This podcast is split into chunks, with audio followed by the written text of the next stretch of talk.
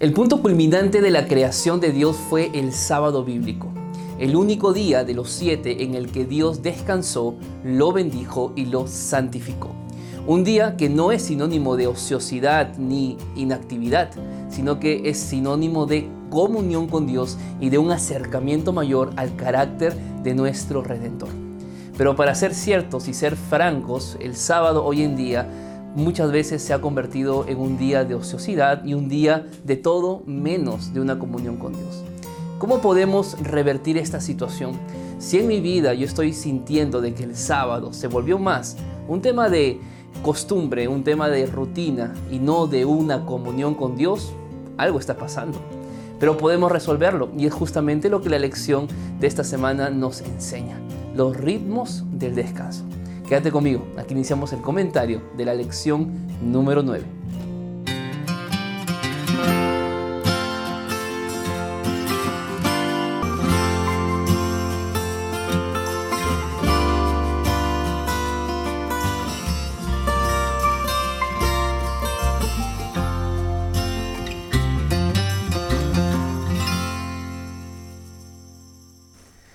Bienvenidos mis queridos amigos, ¿cómo están? Nuevamente juntos aquí en el canal de YouTube para estudiar la palabra de Dios a través de la lección de la escuela sabática. Ya estamos llegando casi al final de la lección. Hoy estaremos estudiando la lección número 9 y qué gran tema el que tenemos en esta semana. Entender acerca del día de reposo como conmemoración, como monumento principal de la creación del Señor ¿No crees tú que el sábado se ha convertido en muchas familias más en un tema de rutina, en un tema de costumbre y no en una delicia? Es posible, ¿verdad? Así que en esta semana vamos a estudiar todo este tema. Y antes de empezar, porque hay mucho que conversar aquí, antes de iniciar, quiero que puedas unirte a mi canal. ¿Te parece? Si es que aún no lo has hecho, claro. Suscríbete al canal, activa la campanita y sobre todo, en este momento, vamos, comparte el link de este video. Compártelo allí en tus grupos de WhatsApp, con tus amigos, con tu familia, con la iglesia, con tu grupo pequeño. Es momento de que muchas personas más puedan ser bendecidas. Y desde ya, Gracias por todo el apoyo que brindan a este canal y gracias por los mensajes que recibí la semana pasada. Los versículos que los fortalece en momentos difíciles. Han sido muy lindos leer cada uno de sus comentarios. Así que, sin más, vamos al comentario de la lección día por día. El día domingo de la lección lleva por título El preludio del descanso. Claro, porque antes de que Dios diera el día de reposo, el día sábado, hubo algunas cosas previas que el libro de Génesis capítulo 1 nos va a mencionar. Y aunque aquí no vamos a pretender hacer un, un estudio exhaustivo de Génesis 1 porque nos tomaría muchas horas, sí quiero que podamos resaltar varias varios versículos en el día domingo de la lección. Y el primer versículo que quiero que resaltes y que quiero que tomes en cuenta en el estudio es justamente el versículo 1 de Génesis 1, que es un texto muy conocido, pero quiero que lo leas, no quiero que lo digas de memoria. Así que vamos a la Biblia y vamos a leer Génesis 1.1, que dice, en el principio creó Dios los cielos y la tierra. Aquí cuando Moisés escribe esto de parte de Jehová, cuando, cuando, Moisés escribe acerca de la creación de los cielos y de la tierra, no está hablando del universo. Aquí Claramente Moisés está hablando en términos generales de la creación del planeta Tierra. Pero hay un punto que llama la atención y es la palabra crear. En el principio, que dice el texto, creó. Esto lo he dicho en algunas otras lecciones cuando hemos hablado acerca de la creación o hemos hablado del día sábado. La palabra que aquí Moisés utiliza para decir creó es la palabra en hebreo bará. Y en el hebreo hay muchas palabras para decir crear. Puede ser bará, puede ser asah, puede ser incluso en algunas ocasiones eh, yatzar. Pero ¿por qué, ¿por qué Moisés utiliza la palabra bará? Es que bará significa crear de donde no existió nada. El ser humano tiene la posibilidad de hacer asah. ¿Y qué es asah? Asah es crear de algo que ya existe. Por ejemplo, quizá tú en este momento estás sentado allí eh, eh, junto a una mesa. Yo tengo aquí a mi costado una mesa de una, una silla de madera. Y claramente la madera, de la silla que es de madera, claramente sabemos que la madera tiene que salir de dónde? Del árbol. Pero yo pregunto, ¿qué creó el hombre? ¿El árbol o creó la silla? Creó la silla. Eso es hacer asaj, crear algo de algo que ya está creado. En este caso, la silla que está creada de algo que ya estaba creado, que es el árbol. Pero Dios es el único que puede hacer vará. ¿Y qué significa vará? Crear de la nada. Es decir, fue Dios quien creó el árbol, por ejemplo. Fue Dios quien creó el tiempo, fue Dios quien creó el oxígeno, fue Dios quien creó la materia, porque antes de Él no hubo nada, porque Dios es eterno. Increíble, ¿verdad? Es decir, cuando Dios crea el planeta Tierra, nació absolutamente todo de la mente y del corazón de Dios y se mostró en lo que hoy existe. Aunque si bien es cierto, ya contaminado con el pecado, pero sin lugar a dudas hay cosas en esta naturaleza que no nos dejan de sorprender, ¿verdad? Ahora imagínate toda esta creación sin pecado. Cuán maravillados quedaríamos nosotros de ver lo que Dios creó en el Génesis. Pero aquí hay otro punto que quiero que resaltemos y es que eh, hay una gran relación en los días de la creación.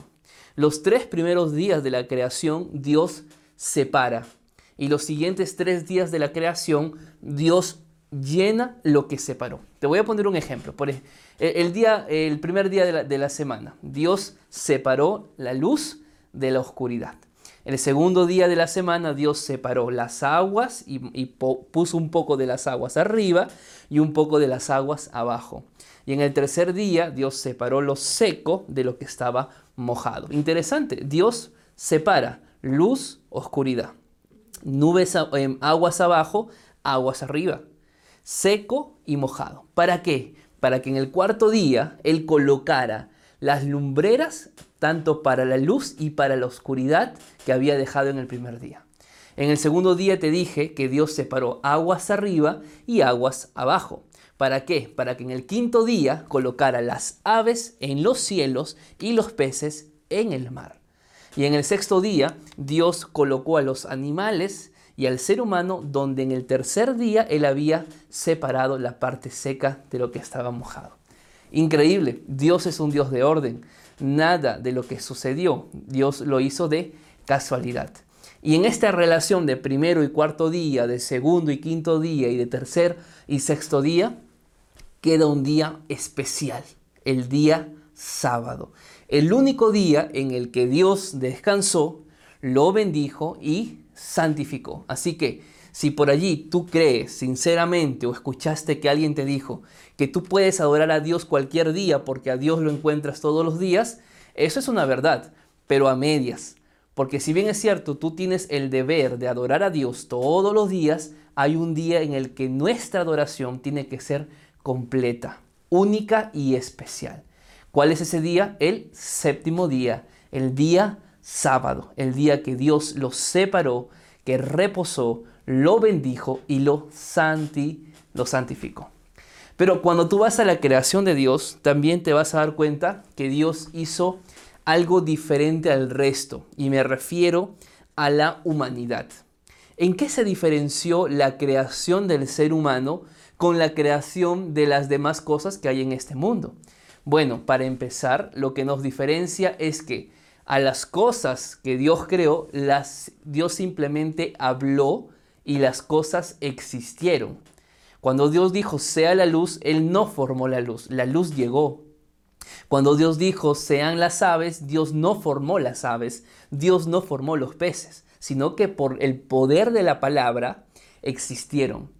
Pero en el caso del ser humano, Dios hace algo especial y hace algo diferente. Así que vamos a la Biblia, primero que nada, versículo capítulo 1 y vamos a leer el versículo 26, que dice lo siguiente, entonces dijo Dios, hagamos al hombre a nuestra imagen conforme a nuestra semejanza. Acá hay otra diferencia con, con, el resto de la creación de Dios. Dios nos hace conforme a su imagen y conforme a su semejanza. Y acá hay una pregunta que por muchos años hubo y seguirá habiendo hasta que Cristo nos dé la respuesta. Pero en semejanza a qué somos, somos de Dios. ¿En qué nos parecemos a Dios? ¿En qué nos parecemos a Cristo? Bueno, hay muchas respuestas moralmente, emocionalmente, físicamente, espiritualmente, un poco de todo, ¿verdad? Entonces nos hace diferentes esto del, resto, que somos a imagen de Dios. Génesis 1, versículo 27, si lo ves allí en tu Biblia, está en una en un sentido, en, una, en un tipo de narración totalmente diferente a lo que está antes de este versículo. Y es que Génesis 1.27 es una poesía, es, es una obra poética que está escrito aquí. Y miren lo que dice, y creó Dios al hombre a su imagen, a imagen de Dios lo creó, varón y hembra los creó. Miren, aquí hay tres veces se repite la palabra crear. Interesante. Tres veces se repite la palabra crear y cada vez en cada línea de esta poesía. Qué bonito, ¿verdad? Dios es perfecto.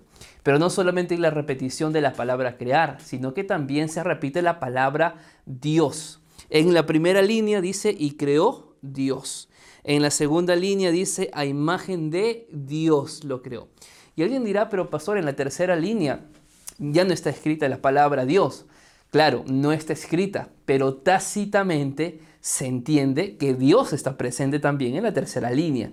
Por ejemplo, vas a leer allí y dice, varón y hembra los creó. Y yo pregunto, ¿quién los creó?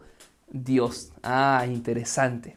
La presencia de Dios está marcada en las tres líneas de esta primera poesía que tú encuentras en la Biblia. Pero hablando acerca de la formación del hombre que nos diferencia a los demás, podemos ir a Génesis capítulo 2, versículo 7, que dice lo siguiente.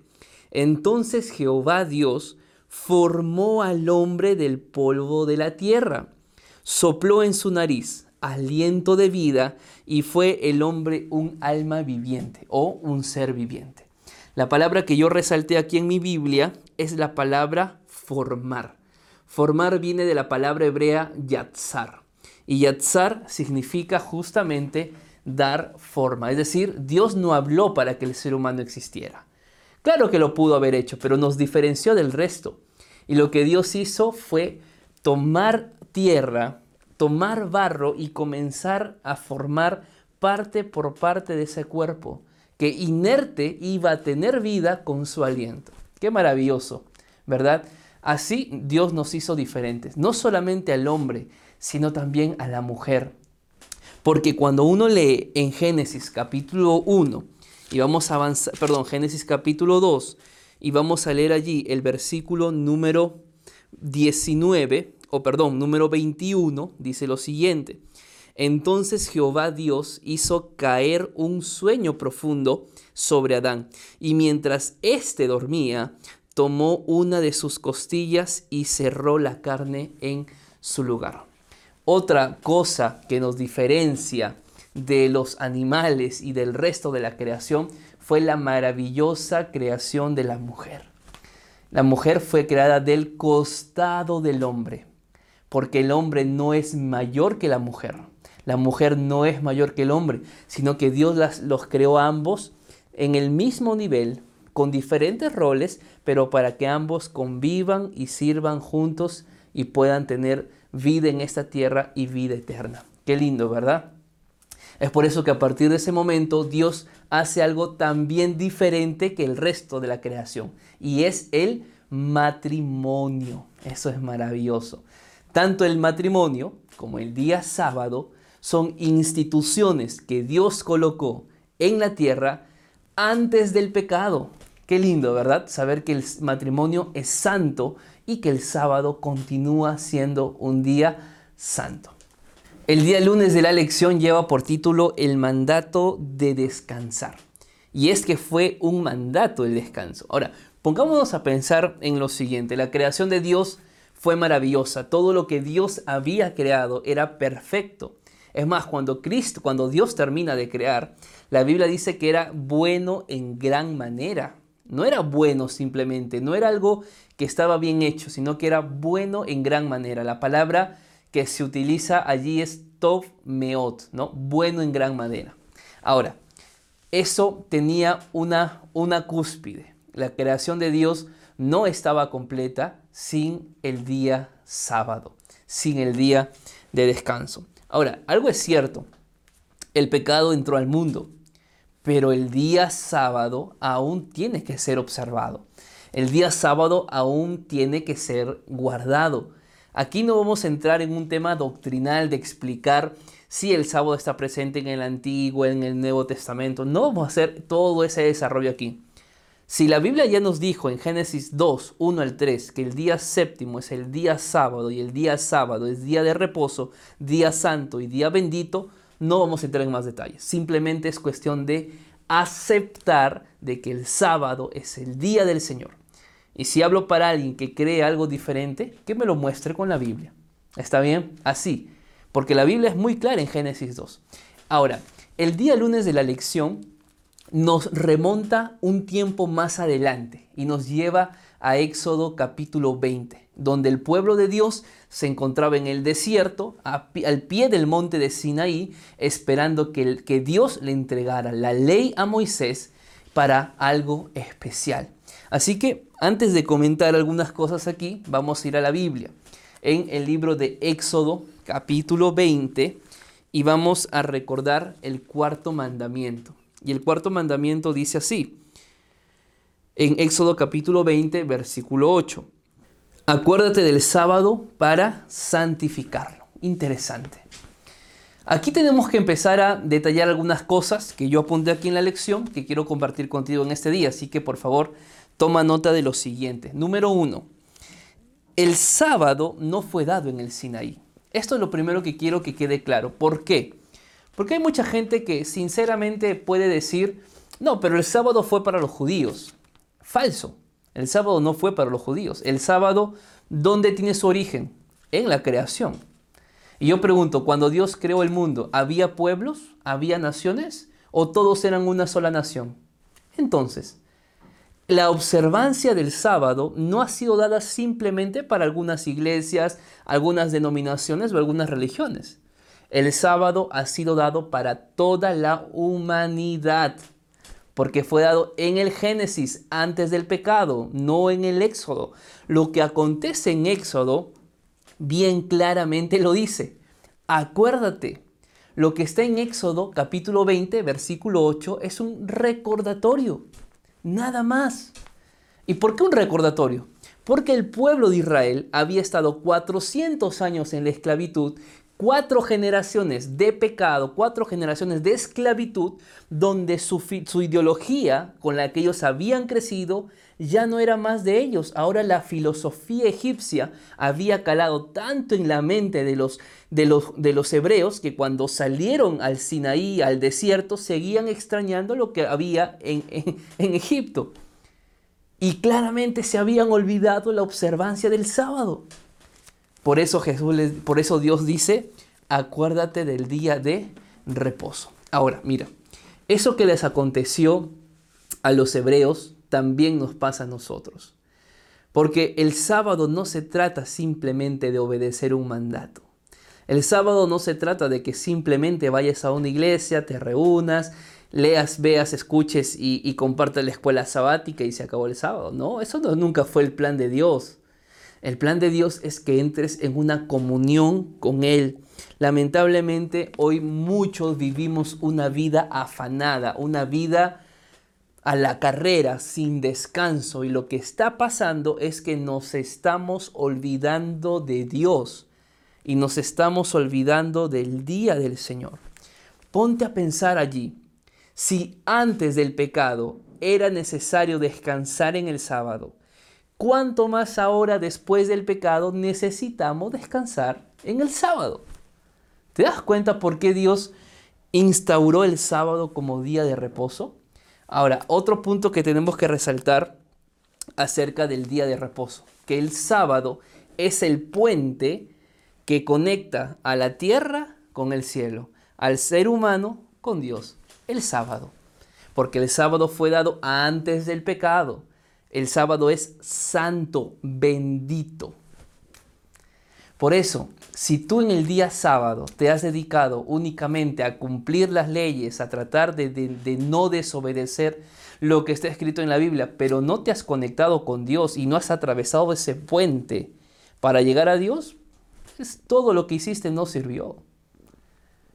A veces estamos más preocupados en qué hacer, qué no hacer, en lo que tenemos que ser, en la actitud. Por eso muchas veces el sábado acaba o queremos que el sábado se acabe lo más rápido, porque no lo disfrutamos. Cuando tú no disfrutas del sábado es porque ese día, e, esa observancia que estás teniendo sobre el día sábado, no es sincera o en todo caso no es correcta. Otro punto importante a resaltar en el día lunes es que el sábado eh, no es un día de ociosidad, el día sábado no es un día de inactividad, sino que el día sábado es un día para hacer otros propósitos. Porque tú en la semana te despiertas con el propósito de trabajar, con el propósito de ir a, a buscar un trabajo, con el propósito de atender las cosas del hogar, con el propósito de ir a estudiar a la universidad o de ir al colegio. Tienes propósitos. El día sábado no significa no hacer nada, sino que el día sábado significa cambiar los propósitos. ¿Por qué? Porque el propósito del sábado es comprender el carácter de Cristo. ¿Cuál es el día en el que tú puedes decir, aquí yo me siento para estudiar la Biblia sin que nadie me interrumpa, porque sé que hoy es el día del Señor? Es el día sábado. En la semana a veces es un poco más complicado, pero en el día sábado es el único día dedicado exclusivamente a Dios para que tú conozcas más su carácter, para que tú lo ames más y seas más semejante a Él, mi querido hermano, mi querida hermana. ¿Te das cuenta? Otro punto importante acerca del día sábado es que el sábado nos hace recordar nuestros orígenes. Que dice Éxodo capítulo 20, versículo 9. Seis días trabajarás y harás toda tu obra mas el séptimo día es día de reposo para Jehová tu Dios. No hagas en él obra alguna, ni tú, ni tu hijo, ni tu hija, ni tu siervo, ni tu criada, ni tu bestia, ni el extranjero que está dentro de tus puertas. Porque en seis días hizo Jehová los cielos y la tierra, el mar y todas las cosas que en ellas hay. Es decir, guardar el sábado, observar el sábado, debe remontar nuestra mente a recordar la creación de Dios antes del pecado. Y finalmente, la observancia del día sábado nos permite ser sellados para el tiempo del fin. Porque el sello visible de Dios es el día sábado. ¿Cómo estás observando el día sábado hoy en día? ¿Mm? ¿Estás más preocupado, más preocupada por porque por no fallarle a Dios para que no te castigue, para que no te maldiga? ¿O estás realmente abriendo tu vida para que el sábado sea un día de plenitud con el Señor? Bueno, allí tienes que tú hacer un autoexamen. El día martes de la lección lleva por título Circunstancias Nuevas. Israel tenía que vagar por el desierto. Aunque no era el plan de Dios que sean 40 años, el pueblo buscó eso y 40 años Dios encaminó al pueblo por el desierto. 40 años donde la mano de Dios estaba con su pueblo. 40 años donde Dios colocó un santuario y una nube guiaba al pueblo. Una nube que en el día era eh, abrigo para el calor del sol tan fuerte y que en la noche era un, un tipo calefacción celestial cuando la temperatura bajaba. Y además que esa nube cada vez que se movía significaba que el pueblo tenía que empezar a caminar nuevamente en el desierto. Es decir, cada día Dios tenía eh, un símbolo o algo visible, físico, para que su pueblo sepa que era guiado por el gran redentor. Lamentablemente, el pueblo aún así muchas veces decidía lo contrario, decidía no hacer la voluntad de Dios, sino hacer su propia voluntad. Pero dentro de esos recordatorios constantes de amor y de misericordia que Dios tenía para el pueblo, había un recordatorio que era diario y que reflejaba eh, la importancia que Dios tenía para su pueblo. Y es el maná. ¿Ya escuchaste del maná? ¿Qué era el maná? Vamos a empezar definiendo eso. Así que yo voy a invitarte a que abras tu Biblia en el libro de Éxodo capítulo 16, en el versículo número 31. Dice lo siguiente. La casa de Israel lo llamó maná. Era como una semilla de culantro, blanco y su sabor era como hojuelas de miel. Interesante. Aquí nos describe cómo era el maná. Es más, en el versículo 16 dice lo siguiente. Esto es lo que Jehová ha mandado. Recoged de él, o sea, del maná, cada uno según lo que pueda comer. Un gomer por cabeza conforme al número de personas en su familia. El maná nos da grandes lecciones para, para nuestra vida. Y aquí tenemos que tomar en cuenta algunas de ellas. En primer lugar, el maná era un regalo de Dios. Número dos, el maná era reflejar, era reflejar el milagro de la sustentación que Dios tenía para el pueblo. Porque el maná caía todos los días y únicamente para ese día. Cuando tú lees todo el capítulo 16, allí encuentras cómo debía ser eh, comido el maná y recogido. El pueblo no podía recoger para dos días porque se iba a malograr. Es decir, Dios quería que su pueblo entendiera que Él lo sustentaba un día a la vez. Recogían para el domingo, recogían para el lunes, recogían para el martes, y cuando llegaba el día viernes, allí había doble porción, porque el día sábado no caía maná, sino que el día viernes sí tenían que recoger doble porción. Es decir, Dios quería mostrar que Él sustentaba a su pueblo cada día. Tercera lección que podemos resaltar en el día martes es que el maná caía tanto para buenos como para malos. Amigos, esto es maravilloso, porque cuando Dios nos invita a descansar en su día santo y nos invita a participar en la iglesia o en las diferentes actividades que hacemos, no tienes por qué menospreciar a otro. No tienes por qué hacer de lado al que para ti es una persona mala. Porque cuando Dios entregó el maná, Dios lo hizo para ambos, tanto para buenos, tanto para malos. Así también lo dice Mateo capítulo 5. Él hace llover para justos y para injustos. Él trae la vida para buenos y para malos. Si hay alguien que tiene que juzgar en esta vida es únicamente Dios, no tú ni yo. Otra lección maravillosa, que creo que es la principal que la lección en el día lunes, eh, perdón, en el día martes nos invita a resaltar, no solamente es que Dios suplía las necesidades, sino que el día viernes era un día de preparación. Y esto apúntalo bien. Día viernes es día de preparación. Si tú te das cuenta, en la Biblia hay dos días, de los siete que existen, hay solo dos días que tienen nombre. El día sábado, que es el día de reposo, que es el día de descanso, y el día viernes. ¿Qué significa viernes? Viernes significa día de preparación. Y es así como lo dijo Moisés al pueblo. Vamos a leer aquí un poquito. Éxodo capítulo 16, en el versículo número 23. Dice lo siguiente. Esto es lo que ha dicho Jehová. Mañana es sábado, el día de reposo consagrado a Jehová. Lo que tengáis que coser, cocedlo hoy y lo que tengáis que cocinar, cocinadlo hoy, refiriéndose al día viernes. Y todo lo que os sobre, guárdalo para mañana. Es decir, amigos, ¿cómo está nuestra vida en este aspecto? ¿Cuándo es el día que planchamos la camisa, planchamos la blusa, lustramos los zapatos? ¿Cuándo hacemos todo eso? Porque yo te digo que en la mayoría de las familias hay una ducha, hay dos duchas, hay una plancha. Y claro, la familia a veces se levanta tarde, todos quieren planchar al mismo momento, todos quieren entrar a la ducha al mismo momento y se genera allí la fricción en la familia. Cuando todo esto tuvo que haberse hecho cuando? Un día antes, el día viernes. Yo sé que somos seres humanos, que a veces olvidamos de hacer esto, pero nunca es tarde para recordar lo que es correcto. El día viernes tiene que ser un día de preparación, ¿Ok? Hay varias cosas que podríamos resaltar aquí. Pero si tú tienes la oportunidad de cocinar las cosas el día viernes, hazlo. Es mucho mejor.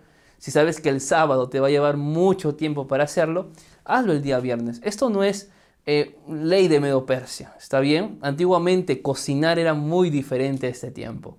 Elena de White dice que el día de preparación es el día viernes, pero que aún así el día sábado tenemos que preparar comidas ricas, saludables y sobre todo comidas ligeras. Así que no creas que cocinar en el sábado es un pecado, no es así, pero el día de preparación es el día viernes, por favor.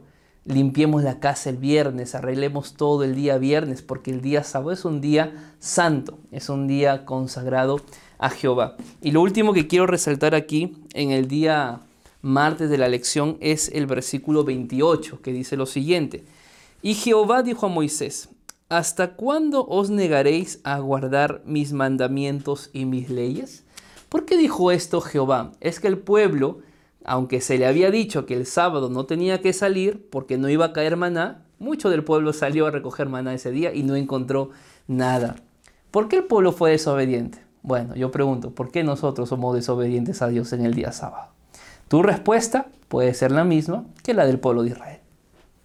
El día miércoles de la lección lleva por título Otra razón para descansar.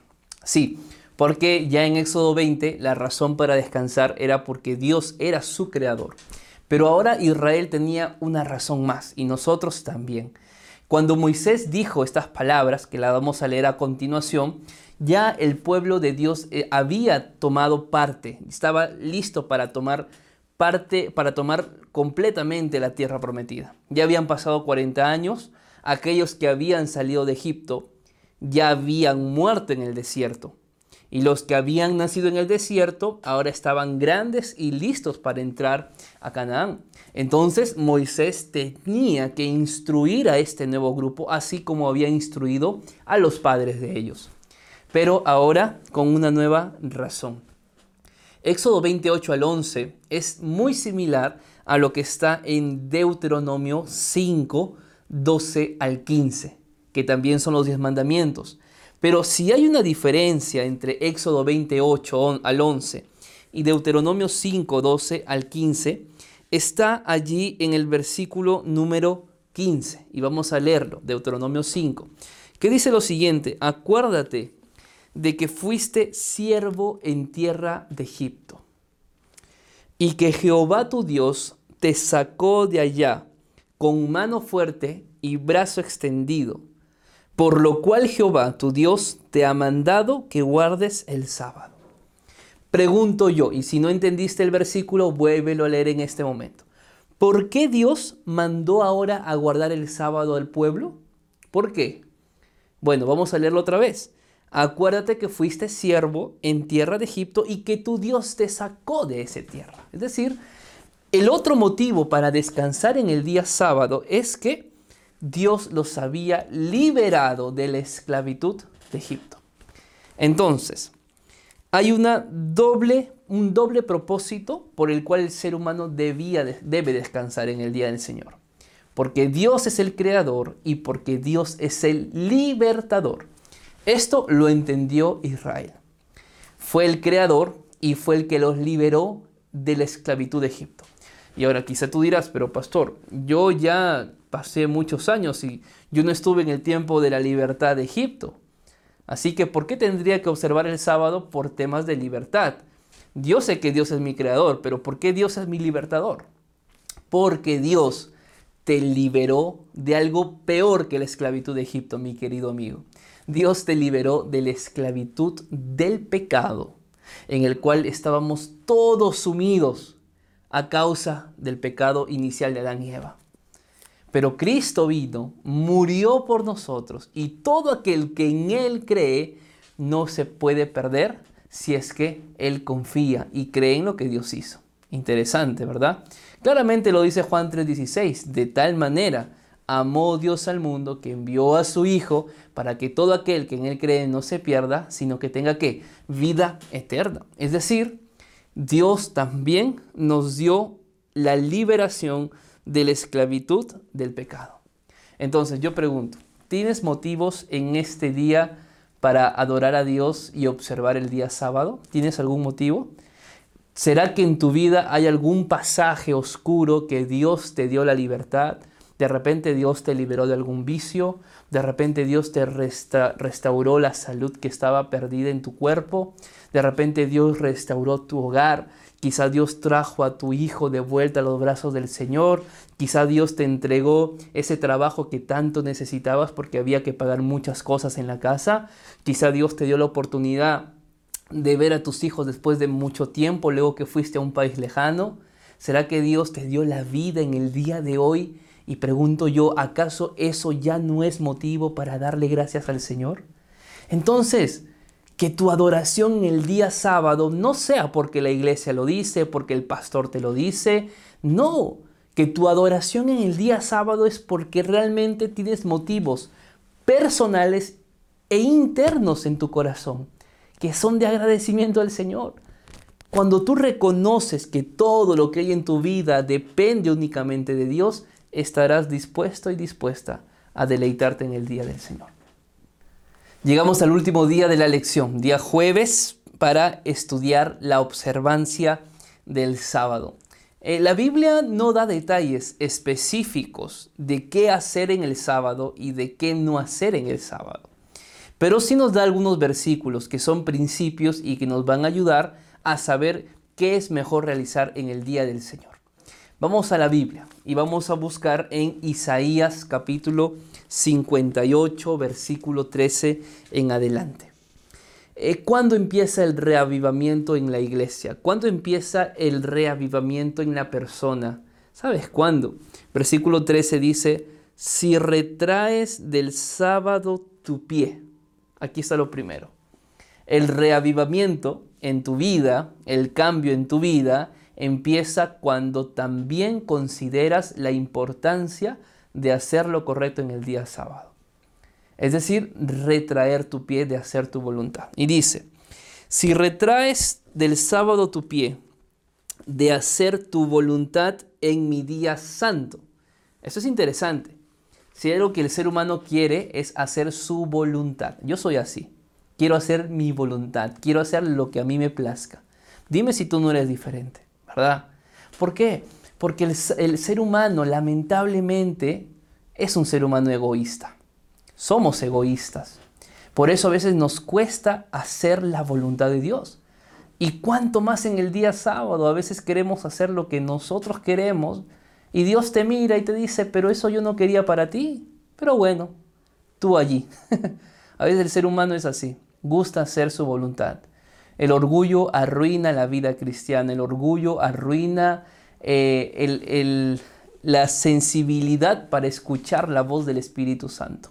Te dije esto varias veces en diferentes videos. El pecado de la iglesia de la Odisea es el pecado del orgullo y, del, y de la autosuficiencia. Y aquí vemos a, a alguien que quiere hacer su propia voluntad en el día sábado. Y mire lo que dice.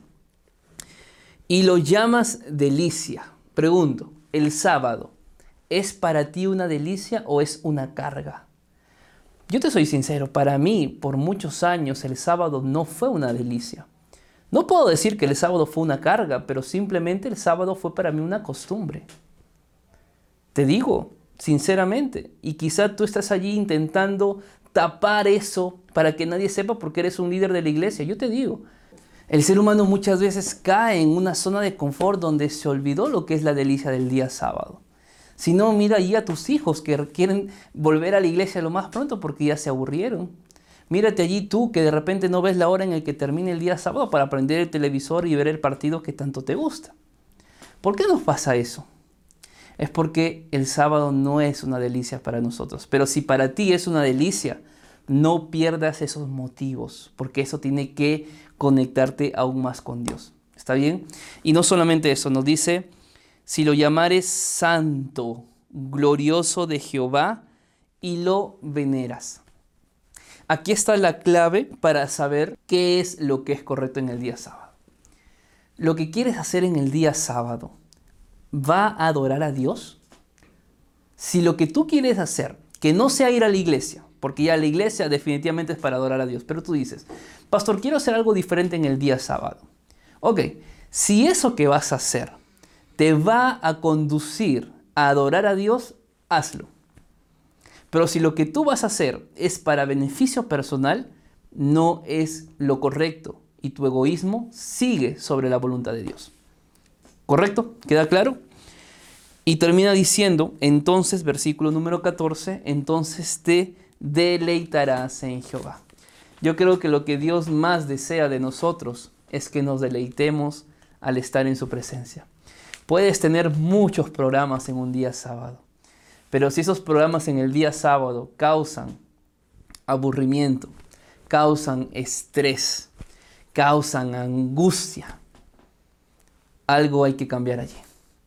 Pero si los programas de tu iglesia, por más cansancio que exista, en tu corazón hay gozo y hay alegría por lo que haces, continúa adelante.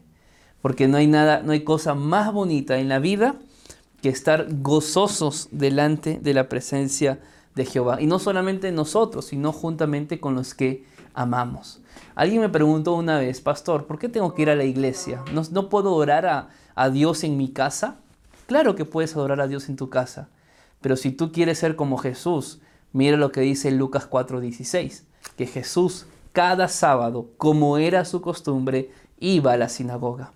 Nosotros vamos a la iglesia no porque alguien nos dice, sino porque en la Biblia ya está escrito que en el día sábado también nosotros, siguiendo el ejemplo de Jesús, debemos participar de los cultos que hay en nuestras iglesias.